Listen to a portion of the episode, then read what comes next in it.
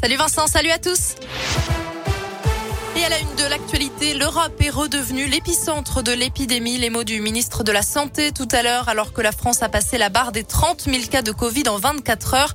De nouvelles annonces ont été faites pour contrer la cinquième vague. Ni confinement, ni couvre-feu, mais un rappel vaccinal obligatoire pour tous les plus de 18 ans, cinq mois après leur dernière injection. Ce sera le cas à partir de samedi. Le pass sanitaire sera mis à jour en conséquence. À noter aussi la validité des tests anti-Covid, désormais limitée à 24 heures au lieu de 72 heures. Partout en France, le masque sera de nouveau obligatoire à l'intérieur.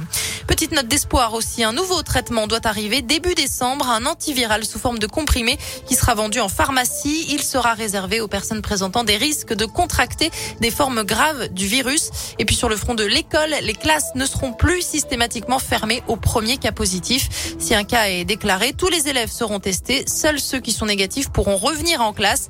On vous résume bien sûr toutes ces annonces sur radioscope.com.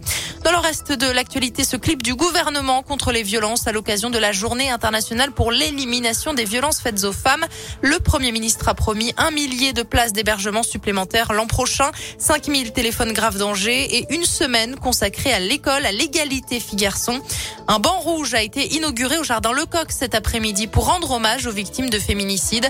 Une grande journée d'études pour les professionnels de santé était également organisée au centre hospitalier de Clermont-Ferrand autour du thème consentement et sexualité avant une manif place de Jaude qui vient tout juste de démarrer. Il serait à l'origine de plusieurs dizaines de cambriolages dans le Puy-de-Dôme et l'Allier. Les trois suspects interpellés à Lyon il y a quelques jours ont été placés en détention provisoire hier. Ils devaient être jugés en comparution immédiate, mais ils ont demandé un délai pour préparer leur défense. L'audience a été reportée au 15 décembre. Allez, on termine avec du foot. Ligue Europa, cinquième journée. Galatasaray OM à 18h45 et puis Brondby OL, c'est à suivre à partir de 21h.